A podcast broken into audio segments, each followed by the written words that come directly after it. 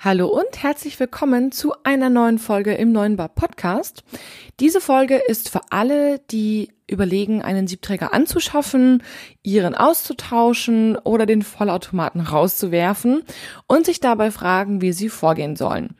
In dieser Folge kläre ich mit dir gemeinsam, welche Fragen du dir stellen solltest auf dem Weg zum Siebträger und ich gebe dir noch ein paar Praxistipps mit, die aus meiner Arbeit als Verkäuferin im Bereich Kaffeemaschinen sehr gut ankommen. Ich wünsche dir ganz viel Spaß. Hallo, Servus und herzlich willkommen beim Podcast 9 Bar, dem B2B-Podcast rund um Kaffee, Gastro und Co.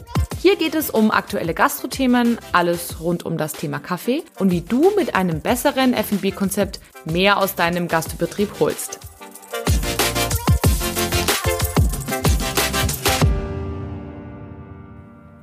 Herzlich willkommen zu dieser neuen Folge. Ich freue mich riesig, dass du heute wieder da bist. Dieses Mal gibt's wieder eine kleine Techie-Folge für euch. Ich bin Kathi Rittinger und arbeite im Vertrieb bei der Kaffeegruppe in München. Wir vertreiben hochwertige Kaffeemaschinen für die Gastronomie, die Hotellerie, Bäckereien und ja, alle die, die Wert auf richtig guten Kaffee legen. Und dabei stellt sich ganz häufig die Frage, Vollautomat oder Siebträger. Und wenn man sich dann mal für den Siebträger entschieden hat, kommt auch ganz häufig das Thema, naja, welchen Siebträger wähle ich denn jetzt eigentlich? Beziehungsweise auf was achte ich, wenn ich einen Siebträger auswähle? Und dann kommt ganz häufig die Frage, Kathi, hilf mir doch. Und ich habe mir gedacht, wenn meine Kunden sich diese Frage stellen, dann werden das wahrscheinlich da draußen auch mehrere Leute tun. Deshalb geht es in dieser Folge heute ganz konkret um die Auswahl des Siebträgers und welche Fragen du dabei stellen solltest. Ich würde sagen, wir legen direkt einmal los. Eine der ersten Fragen, die ich immer im Verkaufsgespräch abfrage, ist das Thema Budget. Ähm, nicht, weil es nur teure Kaffeemaschinen gibt, ganz und gar nicht, sondern weil manche Menschen auch mit völlig verrückten Vorstellungen kommen. Also ich hatte eine Dame mal bei mir im Verkaufsgespräch, die dann meinte, ja, sie würde so gerne ja 1400 Euro ausgeben mit Mühle. Und da war das Gespräch tatsächlich dann relativ kurzfristig zu Ende. Ähm, kurzer Disclaimer, weil sie auch keine Miete oder kein Leasing wollte.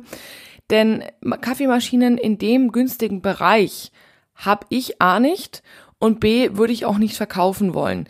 Ich habe mir immer so eine, eine Prämisse gesetzt, alles was günstiger ist als eine Espressomaschine für den Haushaltsbereich, das kann für die Gastronomie einfach nicht sein. Das ist meine ganz klare Meinung. Ich weiß, es gibt ganz einfache wir nennen es in Bayern, windige Siebträgermaschinen für eben so wenig Geld. Aber das, also ich kann mir einfach nicht vorstellen, dass das wirklich, wirklich gut funktioniert. Und ich bin immer ein Fan von Nachhaltigkeit, von Langfristigkeit und eben Maschinen nicht innerhalb einer halbes Jahres wieder ja, wegzuschmeißen, weil es halt eben doch nicht hinhaut. Und die Materialien und die Technik, die für so wenig Geld verbaut sind, das kann einfach nicht funktionieren. Deshalb Frage Nummer eins, wie viel Budget bist du bereit auszugeben. Und da geht es jetzt noch gar nicht mal um das Zahlungsmodell, sondern was darf das Ganze kosten insgesamt. Und ich sag mal, ab ja, so circa drei bis dreieinhalbtausend Euro geht's los, wo ich auch sag, hey, da, da findet ihr auch wirklich was auf dem Markt, was okay ist. Nicht für die höchsten Ansprüche, das muss man auch sagen, da gehen wir gleich später nochmal drauf ein. Aber da bekommt man auf jeden Fall schon was ordentliches. Die Mühle ist da noch nicht im Preis inklusive, ähm, die kommt immer noch on top. Bei den Preisen sprechen wir übrigens immer von Nettopreisen, falls es noch irgendjemanden verwirrt. So, dann haben wir einmal das Thema Budget geklärt ähm, das zweite Thema ist das, ist das Thema Konzept. Ich weiß, ich reite da immer wahnsinnig gerne drauf rum. Auch viele Podcast-Folgen habe ich dazu jetzt schon gehört. Warum ist das Konzept wichtig? Beim Konzept habt ihr ja auch eine klare Zielgruppe definiert und die Zielgruppe wird wahrscheinlich auch einen gewissen Kaffeeanspruch haben. Ich mache mal kurz ein Beispiel. Ähm, ihr habt einen Third Wave Coffee Shop habt verschiedene Röstungen im Angebot, röstet sie vielleicht sogar selbst. Das heißt, die Person, die zu euch kommen wird, hat eine sehr feine Nase, einen großen Anspruch auch an Kaffee, wird sich da wahrscheinlich auch relativ gut auskennen und erwartet dementsprechend Top-Leistung. Also ich sage jetzt mal so die 90 von 100 Prozent, ja. Und diese 90 von 100 Prozent bekommst du nur mit top ausgebildeten Barista, mit top gerösteten Kaffee und auch mit einer top Kaffeemaschine. Ähm, ich erzähle euch auch gleich warum. ähm, dass eine Top-Kaffeemaschine da, sag ich mal, besser aufgehoben ist. Das bringe ich aber gleich in einem anderen, in einem anderen Punkt noch. Hingegen, wenn du jetzt, sag ich mal, ähm, ein bayerisches Wirtshaus hast, hast du wahrscheinlich keine Kaffeeexperten, also nicht 100% Kaffeeexperten. Ne? Klar kann da mal einer dabei sein, der sich sehr für das Thema interessiert und vielleicht auch ansonsten Third Wave Coffee Shops besucht, aber du wirst wahrscheinlich genauso oft die Oma Erna haben, die irgendwie, ähm, ja, ähm, sag ich mal, vom Land kommt und halt bisher immer nur Filterkaffee getrunken hat, den sie sich irgendwie selbst so aufgebrüht hat das kommt aber natürlich auch ein bisschen drauf an, wie modern dein Wirtshauskonzept ist. Ich denke, du weißt, ähm, auf was ich hinaus möchte. Also die Frage ist, wer ist eigentlich deine Zielgruppe und auf was legt deine Zielgruppe Wert? Desto mehr Wert deine Zielgruppe auf hochwertigen Kaffee liegt, desto hochwertiger sollte auch deine Kaffeemaschine sein. Was nicht bedeutet, dass Wirtshäuser grundsätzlich immer ähm, einfache Kaffeemaschinen haben und Third Wave Coffee Shops immer sehr hochwertige Maschinen haben müssen. Aber ähm, da geht eine Tendenz hin, sag ich mal, ja. Hochwertige Kaffeemaschinen haben in der Regel deutlich gleichmäßigere Temperaturergebnisse, währenddessen die einfacheren Maschinen da etwas mehr schwanken. Für den Otto-Normalverbraucher, ich sage das jetzt mal so ganz frei raus, wie es ist, viele schmecken den Unterschied nicht. Eine sehr ausgebildete Zielgruppe aber schon. Und das ist so ein bisschen der Punkt. Ähm, ein weiteres Thema, die sich zum, zum Thema Konzept stellt, ist, ob ihr viel To-Go anbietet. Warum frage ich das immer ganz gerne ab? Es gibt Kaffeemaschinen in der flachen Bauweise, so nennt sich das. Da passt gut eine Kaffee- oder eine Espresso- oder eine Milchkaffeetasse drunter, aber kein To-Go-Becher und auch kein Latteglas. Das ist kein großes Problem, wenn man hauptsächlich eben zum hier trinken Getränke, also to go or for here, Getränke äh, zubereitet. Aber wenn ihr eben mehr und mehr To-Go-Produkte zubereitet, kann das nervig sein. Bei Espresso oder Cappuccino geht das Ganze noch. Dann macht ihr halt eine Espresso in so ein kleines Latte Macchiato-Kännchen ein, schäumt die Milch eben auf und gießt das Ganze dann in den To-Go-Becher. Aber wenn ihr ähm, sehr viel To-Go macht, vor allem ähm, auch schwarzen Kaffee, dann wird das Ganze schon wieder etwas kritischer. Natürlich kann man Americano machen mit der Milchkännchen-Taktik, ähm, die ich gerade erzählt habe. Also zwei ähm, Espressi in ein Latte Macchiato Kännchen, rüberschütten, heißes Wasser drauf. Wenn ihr aber zwei Mühlen habt, also eine eigene Kaffeecrememühle, dann wird's schon spannend, weil dann habt ihr ja kein Milchkännchen, wo ihr sozusagen den Kaffee reinbrüht, sondern ihr brüht den Kaffee ja eigentlich direkt in die Tasse. Und mit einer Tasse umschütten ist aber relativ unbequem. Ihr seht schon, das wird dann relativ unhandlich. Deswegen entscheiden sich auch viele meiner Kunden automatisch für eine erhöhte Version, also für eine To-Go-Maschine, sage ich jetzt mal, weil die meisten so kleine Klappen drunter haben, die man ausklappen kann und da eben dann auch die Espresso-Tasse draufstellen kann oder eben die Klappe hochklappen kann und dann direkt einen To-Go-Becher. Das heißt, für alle Varianten ist das häufig sehr, sehr bequem und ähm, empfehle ich auch tatsächlich ausdrücklich, weil ihr euch selber einfach nicht limitiert, sondern im Zweifel macht ihr euch ein Stück weit bequemer. Ist natürlich kein Muss. Wenn ihr hauptsächlich ähm, Kaffee zum hier trinken habt, wie zum Beispiel so ein italienisches Feinkost-Lokal, ähm, wo ich gestern war, die machen auch, also die machen gar kein To-Go. Für die ist es überhaupt kein Problem. Da kann man ohne weiteres auch mit einer flachen Version arbeiten. Kommt, wie gesagt, ein bisschen aufs Konzept an. Genau, das ist so die zweite Frage. Ähm, wie sieht euer Konzept aus? Diese Fragen solltet ihr euch beantworten. Die dritte Frage ist, wie viel Kaffee möchtest du in deinem Konzept machen?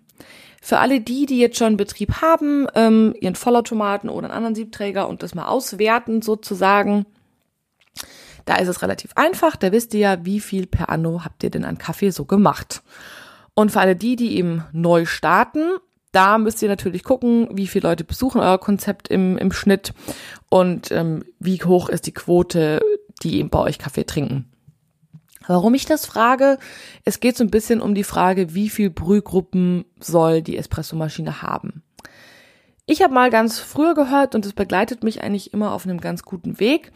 Jede Brühgruppe sozusagen, die ihr habt, kann so circa ja, 20.000 Tassen per Anno machen. Wenn ihr das jetzt durch eure Betriebstage teilt, kommt ihr eben auf eine Zahl, ja. Wenn man jetzt zum Beispiel sagt, eine eingruppige Siebträgermaschine schafft 20.000 Tassen, eine zweigruppige 40.000 Tassen und eine dreigruppige 60.000 Tassen Und ähm, man teilt jetzt zum Beispiel die zweigruppige, also die 40.000 Tassen, mal durch 365 Betriebstage, was jetzt eh schon sehr, ähm, sag ich mal, ähm, gut gerechnet ist, dann habt ihr da so circa 100 Tassen am Tag. Also jeden Tag, ne? also auch die Tage, wo es mal schlecht läuft.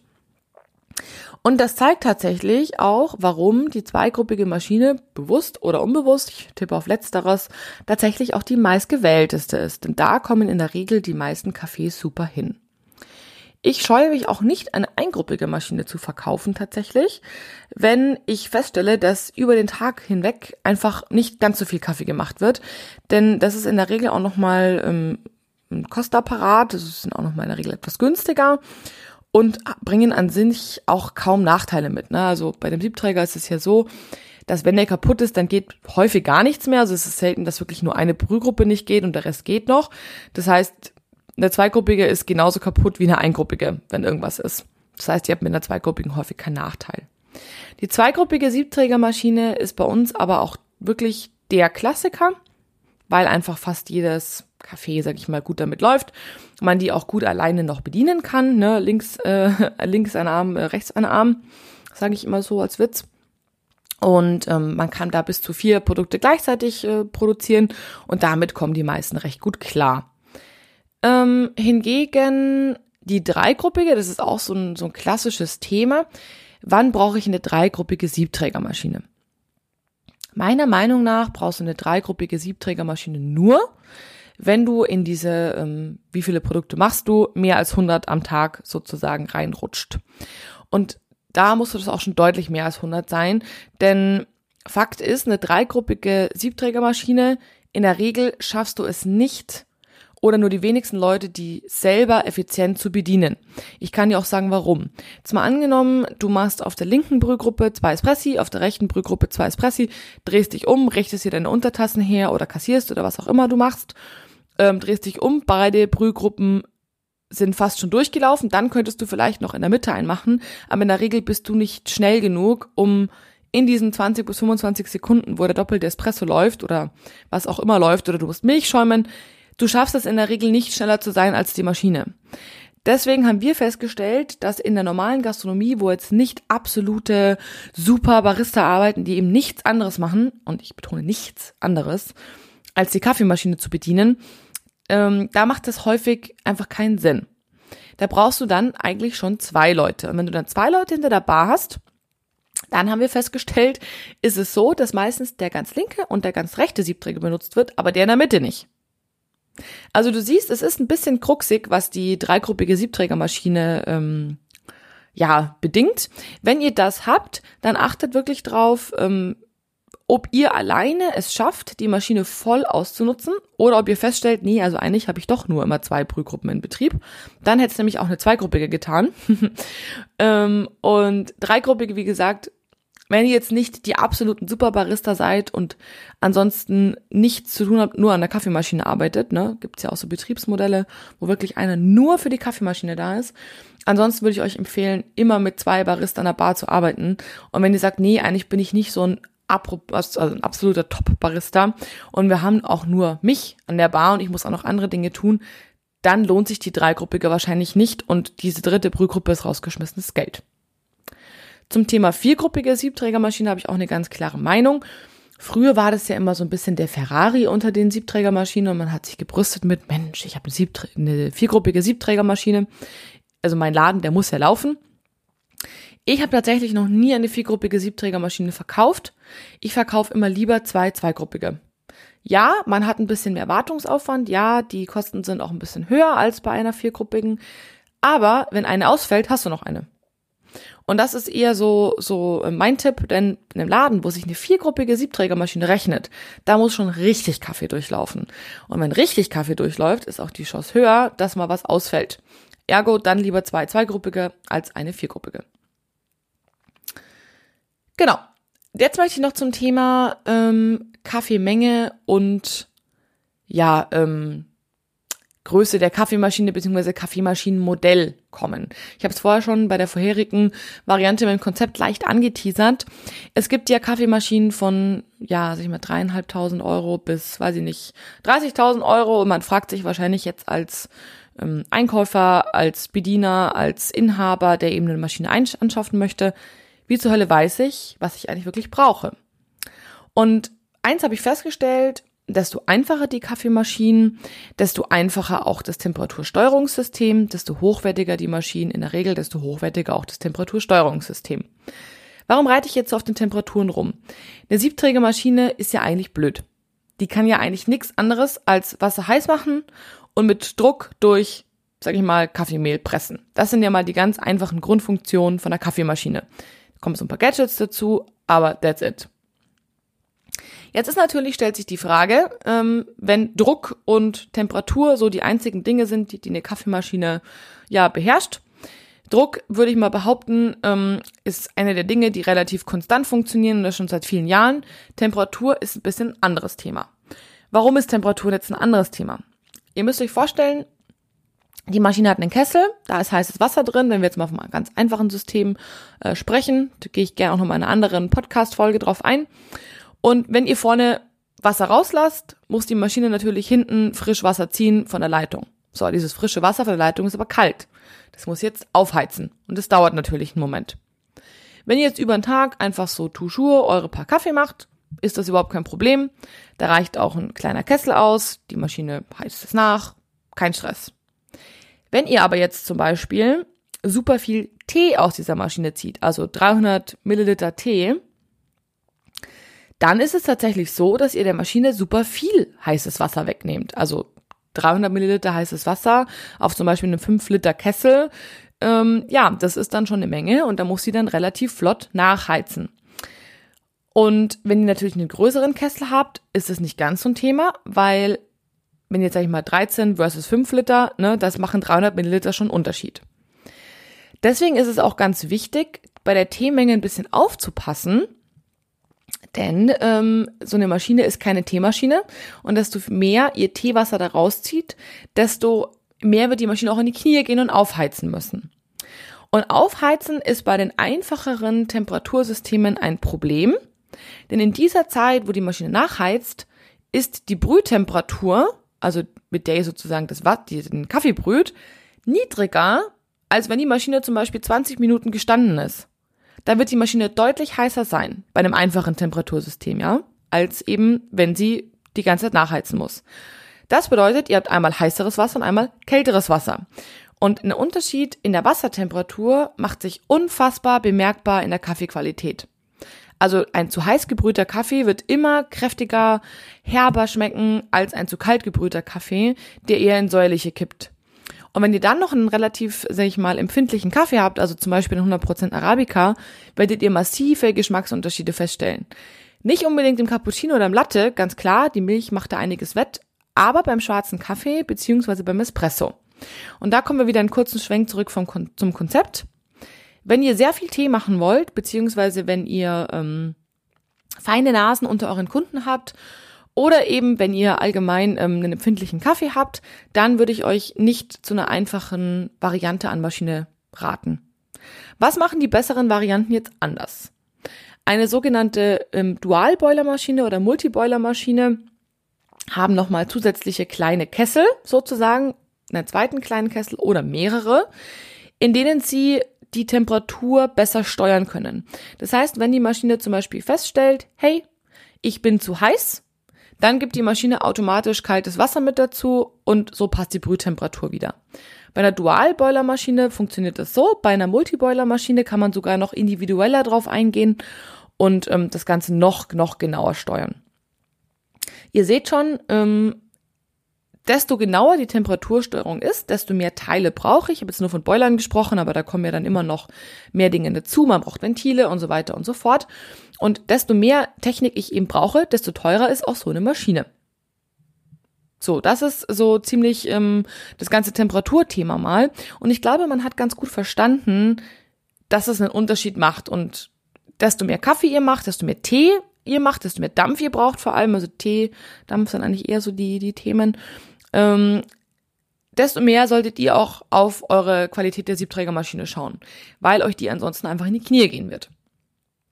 Da also bitte beim Budget dann nicht sparen, weil das wird euch nachher nicht äh, glücklich machen.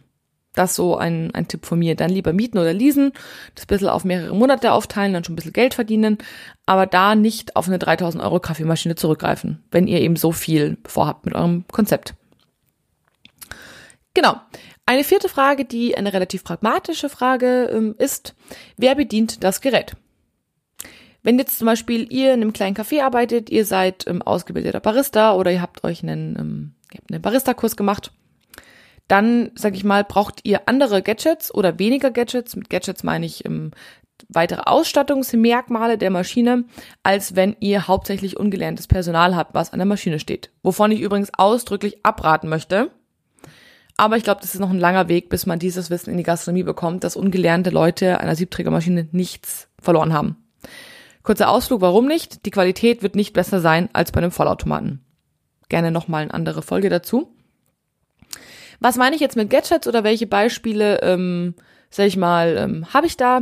Es gibt automatische Milchschäumer zum Beispiel, die ungelerntes Personal sehr unterstützen, die aber auch sehr hilfreich sein können in Stoßzeiten, also wenn ihr viel zu tun habt und ihr gleichzeitig kassieren müsst und irgendwie, weiß ich nicht, Brezen backen oder was weiß ich, dann habt ihr vielleicht einfach keine Zeit, euch 30 Sekunden neben eure Kaffeemaschine zu stellen bei jedem Cappuccino und Milch aufzuschäumen. Weiß ich nicht, 20 Sekunden. Reicht wahrscheinlich auch. Da könnte so ein automatischer Milchschäumer auch helfen. Weitere Gadgets, die aber ähm, auch oft hilfreich sind, sind spezielle Dampfhebel, wo ihr eben statt zu drehen ähm, nur so einen kleinen Hebel habt, den ihr auf und zu machen könnt.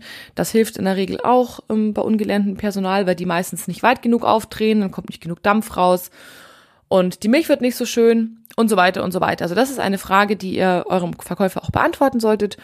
Ähm, genau, also welches Personal habt ihr, wer arbeitet an der Maschine, gelerntes, ungelerntes Personal etc. Last but not least ist natürlich auch Design ähm, ein Thema, was ja, sag ich mal, immer wichtiger wird, habe ich auch das Gefühl.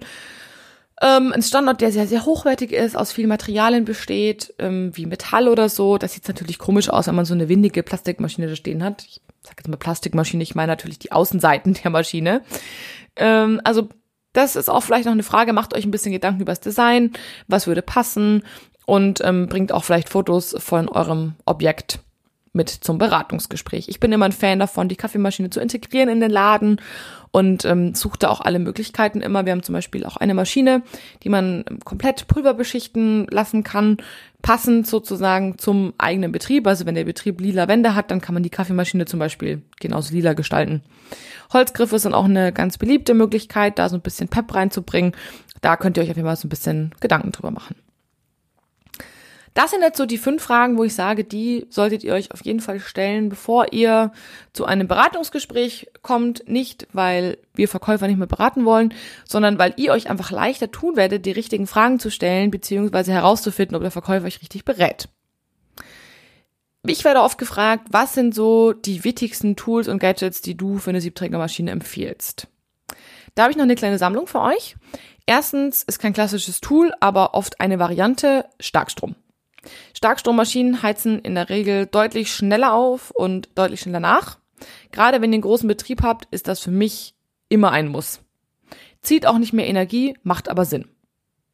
Dann gibt's noch so ähm, Geschichten wie Levermaschinen, das sind so Handhebelmaschinen oder so Maschinen, wo man auf den Knopf drückt und wieder abstoppt.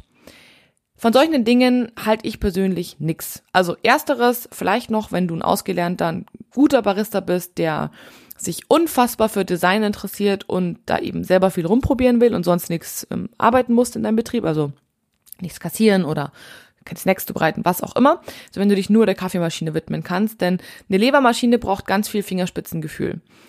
Eine Maschine, wo du auf Start und Stopp drücken musst, um das Produkt zu starten und zu stoppen, macht für mich auch im Gastronomiebereich überhaupt keinen Sinn. Nur für mich im Haushaltsbereich, außer du hast wieder eben nur eine Person, die an der Kaffeemaschine steht. Macht für mich aber einfach keinen Sinn, weil diese 20 Sekunden, wo du vor der Maschine warten musst, um dann wieder abzustoppen, den Espresso. In der Zeit kannst du auch was anderes machen.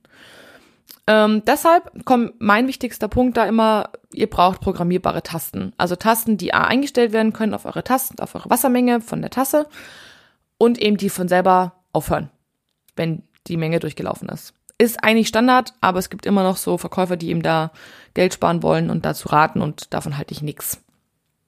Ein weiteres Gadget, was bei uns gerne genutzt wird, ist der sogenannte iSteam. Der heißt auch AutoSteam oder automatischer Milchschäumer, wie auch immer.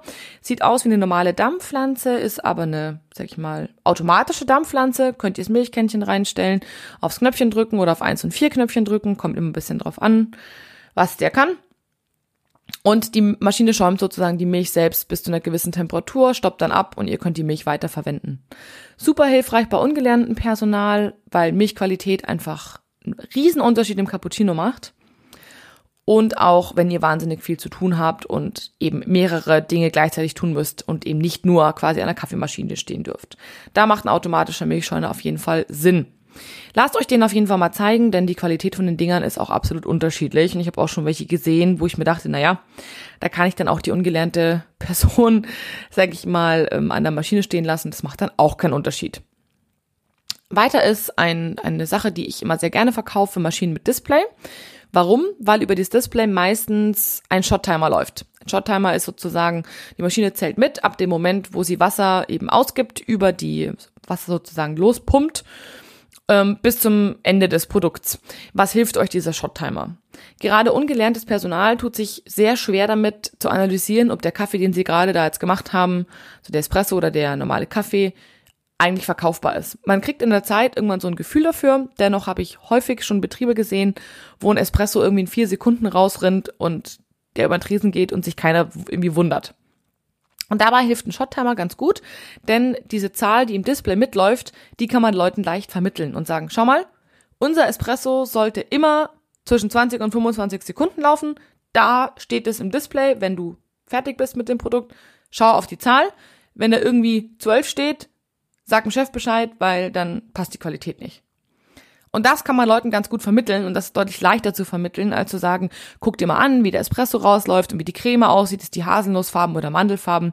Ich glaube, ihr wisst, auf was ich hinaus möchte. Hilft auf jeden Fall. Ebenso hilft ein Display häufig auch bei der automatischen Reinigung, auf die ich jetzt im nächsten Schritt ähm, zurückkommen möchte. Eine automatische Reinigung habe ich festgestellt, habe ich immer für überflüssig gehalten, macht aber tatsächlich doch Sinn, denn die meisten Leute, wenn die selbst eine Siebträgermaschine reinigen, warten nicht lange genug und spülen nicht lange genug, bis sozusagen das Reinigungspulver sich richtig aufgelöst hat. Und da ist eben die automatische Reinigung super, weil man drückt in der Regel eine Tastenkombination oder startet sie übers Display und die Maschine macht dann voll ihr Ding, packt nochmal das Pulver rein. Man braucht sich keine Gedanken machen, dass es eben nicht richtig gereinigt wird. Wie beim Vollautomaten auch, gibt es das auch für den Siebträger. Genau, ich habe vorher schon das Thema Hebel statt Räder angesprochen. Wenn man Milch schäumt, gibt es zwei verschiedene Varianten häufig. Ganz klassisch ist das Thema Rädchen. Das heißt, ihr dreht eben an dem Drehrad den Dampfhahn auf und es kommt dann Dampf raus. Da gibt's allerdings verschiedene Drehrädchen. Es gibt welche, da muss man nur eine Viertelumdrehung machen. Das ist nicht ganz so blöd. Es gibt aber auch welche, wo man fast zweimal rumdrehen muss, diesem Rädchen, bis man komplette Dampfleistung hat. Und wir brauchen immer die komplette Dampfleistung zum Schäumen. Das ist vielleicht auch wichtig für den einen oder anderen. Ähm, wenn ihr jetzt also da den ganzen Tag am Rumdrehen seid, wird sich euer Handgelenk irgendwann bedanken. Plus, es dauert natürlich länger. Ne? Die Variante 2, die ich deshalb immer verkaufe bei uns, heißt die C-Lever, ist quasi wie eine Art Hebel. Den könnt ihr einfach nach oben oder unten, je nachdem, äh, mit einem Finger drücken. Die Maschine hat sofort vollen Dampfbezug und mit, ihr könnt mit einem Finger sozusagen dann auch den Hebel wieder nach unten machen und dementsprechend den Dampfbezug stoppen. Das hilft total, weil ihr halt einfach A viel schneller seid und B viel ergonomischer ist. Also das verkaufe ich eigentlich bei jeder Kaffeemaschine mit. Last but not least etwas, was unsere Kaffeemaschinen haben von Rancilio und von Rocket auch, was ich sehr schätze, sind Cool Touch Dampfrohre. Das bedeutet, wenn ihr Milch schäumt, ähm, werden die Dampfrohre, die in eurer Milch sind, eben nicht heiß. Was gerade Anfängern zugute kommt, die eben da ganz gerne mal hinfassen, sich dann die Pfoten verbrennen. Es klebt aber auch deutlich weniger Milch dran, weil ja, ich finde, das sieht immer total eklig aus, wenn man Milch geschäumt hat und dann nicht sofort abwischt. Und ja, ich predige das auch, wischt es ab, machen aber viele trotzdem nicht und dann sieht's halt super ranzig aus. Und das kann euch eben bei Cool Touch in der Regel nicht passieren, nur am untersten Stück, da klebt dann die Milch ran, aber am Rest von der Darmpflanze nicht. Ich verkaufe das immer super gerne mit, weil es A nicht viel kostet und eben B wirklich auch ein nettes Tool ist. Genau. Das sind so meine ähm, Gadgets, die ich am meisten brauche bzw. verkaufe. Jetzt würde ich euch noch gerne ein paar Praxistipps und Tricks mit auf den Weg geben, die auch einfach häufig im Verkaufsprozess irgendwie ans Tageslicht kommen. Und zwar ist das einmal das Thema Marke. Ich weiß, es gibt Marken wie La Mazzocco oder La Cimberli da draußen, die ähm, sehr gehypt sind, auch schon seit langen Jahren gehypt sind und die auch auf jeden Fall Vorteile haben. Macht aber nicht den Fehler zu sagen, ich habe jetzt eine La Cimberli oder eine La Mazzocco und das ist immer die richtige Maschine für mich. Davon möchte ich wirklich, wirklich abraten. Also ihr könnt auch mit einer Slayer, mit einer Lamazocco oder mit einer Latimberli eine falsche Entscheidung treffen. Da seid ihr nicht vorgefeilt vor. Plus müsst ihr euch darauf gefasst machen, dass so eine Maschine vom preislichen ähm, Verhältnis her immer teurer sein wird als eine auch gute Siebträgermaschine mit auch sehr guten Tools, die für euch vielleicht völlig ausreichen, ähm, die aber nicht so eine prominente Marke sag ich mal, hat, ja. Also ihr zahlt ja auch für den BMW, einen Mercedes und einen Ferrari einen gewissen Markenaufschlag, ja. Das ist ganz normal und das ist auch ganz okay. Also versteht mich da nicht falsch. Natürlich Chimmerly ist deswegen das nicht nicht wert, das möchte ich gar nicht sagen. Aber gerade wenn ihr ein Budgetthema habt, dann löst euch vielleicht ein Stück weit auch von diesen Marken los, denn die bringen euch nicht immer einen Vorteil. Genau, das mal zum Thema Marke. Zum Thema Gewicht. Ich habe schon Siebträgermaschinen gesehen, die irgendwie 25 Kilo wiegen. Und wenn ich das jetzt mal vergleiche mit so unseren Siebträgern im zweigruppigen Bereich, wenn ich da jetzt mir den Ferrari anschaue, sozusagen, von unseren Maschinen, die wiegt irgendwie über 100 Kilo. Schaut euch, euch auf jeden Fall mal das Gewicht von den, von den Kaffeemaschinen an. Desto weniger Gewicht da drin sein wird, desto einfacher wird die Maschine auch gebaut sein. Ähm, und guckt da einfach drauf, dass ihr nicht so was ganz, ganz Leichtes nehmt, ne? Weil wie gesagt, desto weniger Teile verbaut sind, desto weniger Technik, ja klar, desto weniger anfälliger, kann aber auch bedeuten, desto weniger qualitative Technik, ne? mehr Plastik und so weiter verbaut. Und Plastik und Kaffee haben für mich nichts, ähm, ja, zu suchen miteinander. Dann haben wir das Thema Service. Ich habe leider immer wieder mal Kunden äh, ja getroffen in meinem Kaltakquise-Bereich, die eine Kaffeemaschine drin stehen haben, von der ich in meinem Leben noch nichts gehört habe. Und dann frage ich, wo sie die herhaben und dann kommen die wildesten Geschichten von aus dem Internet, gebraucht über eBay, aus Italien, aus Kroatien, mein Cousin hat mir die verkauft und, und, und. Und dann frage ich, und wer macht denn den Service? Und dann kommt immer sowas wie, ja, die war noch nie kaputt. Und dann muss ich nur müde lachen, denn ich kann eigentlich schon darauf wetten, dass ein paar Monate oder Jahre später irgendwann der verzweifelte Anruf kommt, äh, hm, ich finde da niemanden, der mir das Ding repariert. Und das ist wirklich wichtig, bevor ihr euch für eine Maschine entscheidet, schaut bitte, wer die für euch reparieren kann. Und guckt auch, ob derjenige zuverlässig ist, ähm, was für ein Betrieb das ist. Weil oft sind es dann so fahrende Händler, so One-Man-Shows, die ihr dann am Freitagnachmittag nicht mehr erreicht und im Zweifel dann das ganze Wochenende keine Kaffeemaschine habt. Also da wirklich ganz, ganz wichtiger Tipp, guckt euch vorher den Service an, bevor ihr euch für eine Maschine entscheidet. Und guckt vielleicht auch, ob es noch einen zweiten Händler gibt, der nicht allzu weit von euch entfernt ist, der im Zweifel den Service übernehmen kann, falls ihr euch mit eurem Händler aus irgendeinem Grund überwerft. Das weiß man ja oft am Anfang noch nicht. Ein weiterer Tipp von mir ist das Thema Tassenwärmer.